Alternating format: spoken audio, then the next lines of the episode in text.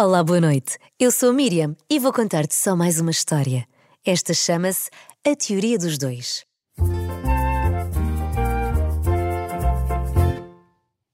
Enquanto se empanturravam com o bacalhau com natas feito pela avó de Leite, os gêmeos Diana e Gonçalo escutavam com atenção a mãe que aparentava ter um ar cansado.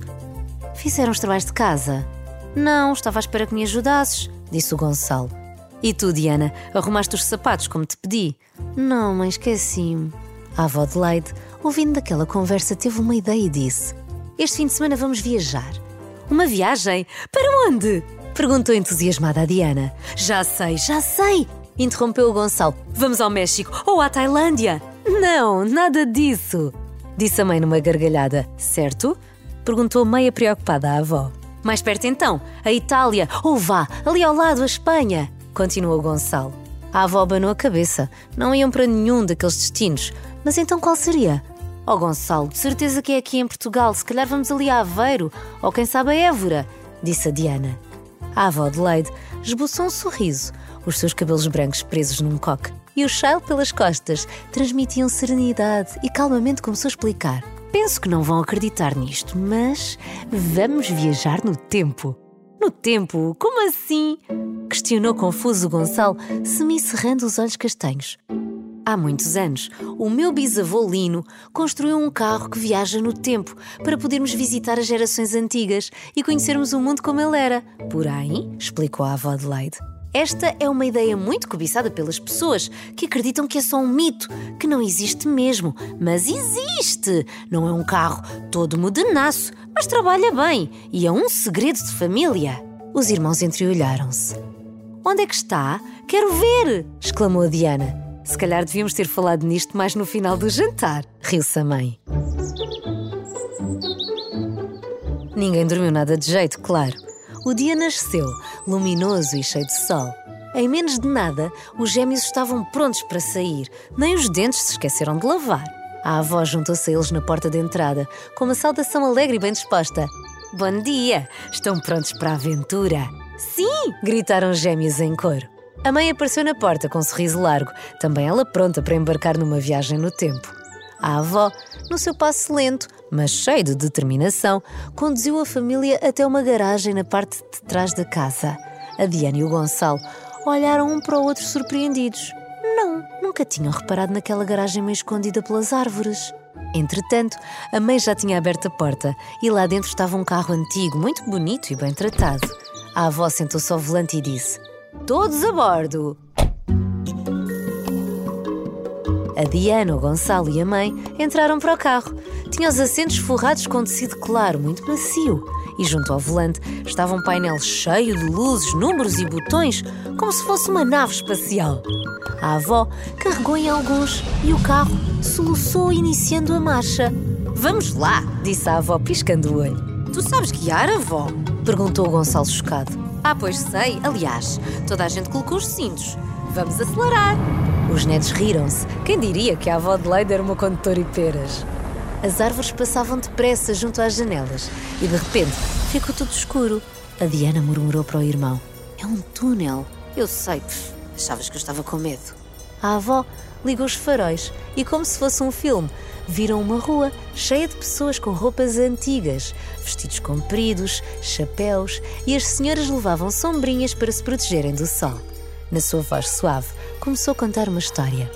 Esta é a nossa rua há muitos anos. Estão a ver a casa cor-de-rosa? O meu avô Lino morava ali e era um grande inventor. Andava sempre a arranjar soluções para os problemas dos outros. É claro que havia quem dissesse que ele era um bocado maluco, mas todos gostavam dele. Vêem, vai ali de chapéu alto e bengala.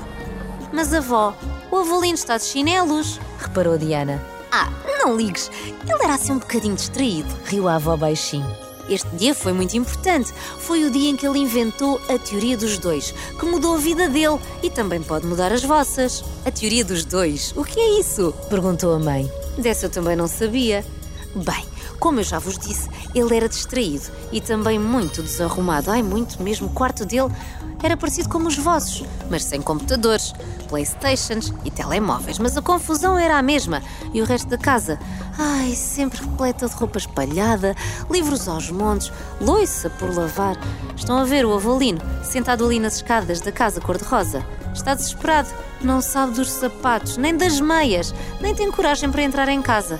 Vamos entrar para ver o que se passa. Os gêmeos assentiram e a avó carregou em três botões no painel do carro. E de repente estavam dentro da casa do avolino.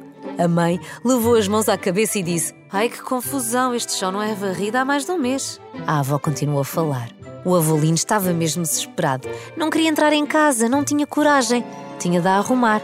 Mas como? Olhou para as mãos e começou a analisá-las.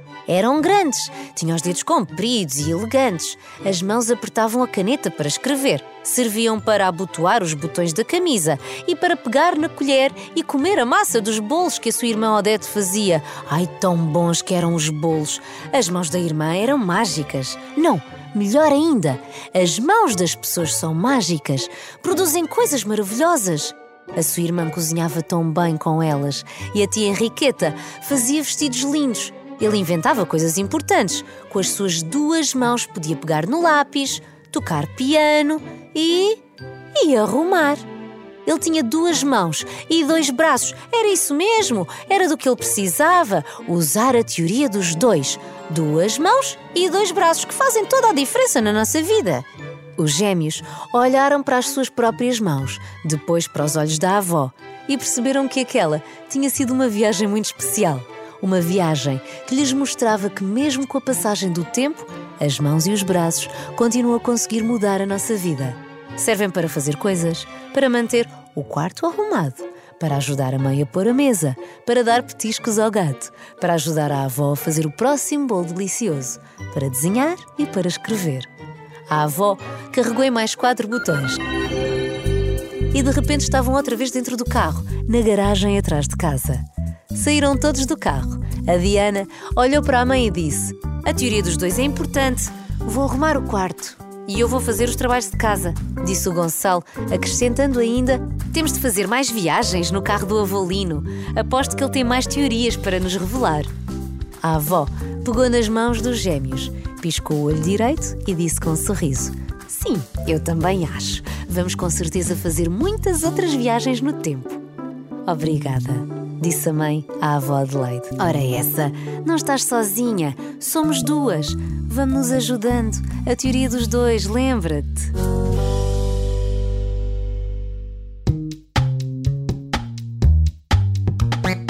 Espero que tenhas gostado desta história. Tenho gostado muito de saber a tua opinião. Até agora, qual foi a história que mais gostaste? Sou a Camila e tenho 4 anos. A minha história favorita é Fada Trapalhona. Olá, Miriam. Eu, eu chamo Pedro, tenho 5 anos. E a minha história favorita é A Casa Abandonada. Beijinhos, gosto muito de ti. Miriam, eu sou a Carlota e tenho 7 anos. A minha história preferida é a Feira de Verão. Beijinhos. Olá, menino. Sou o João. A minha história favorita é a Laurinha, que aí tem um irmão, e, e a família a Fonseca e as cidades escondidas. Beijinhos. Olá, sou a Luísa, tenho 3 anos. A minha história, a, história preferida é a Casa Bonanada. Beijinhos. Olá, Miriam, sou a Alexandre, tenho 7 anos. As minhas histórias preferidas foi A Vizinha Misteriosa, A Casa Abandonada e As Batatas do Pedro. Olá, Emília. Eu sou a Maria Miguel, tenho 3 anos e a minha história preferida foi As Batatas do Pedro. Olá, Miriam. Chamo Vicente, tenho 6 anos. A minha história favorita foi E se Jesus nascesse agora? Obrigada a todos os meninos que enviam a sua opinião. É tão bom ouvir-vos. E também quero saber qual é a tua história preferida, se ainda não me contaste. Pede ajuda aos teus pais e envia-me a tua resposta. Grava a tua voz e envia para o meu e-mail miriam.gonçalves.rr.pt ou então procura-me nas redes sociais, Facebook e Instagram. Qualquer dia ouves aqui a tua voz. Este episódio de Só Mais Uma História é uma história original de Raquel Bastos, com sonorização de André Peralta.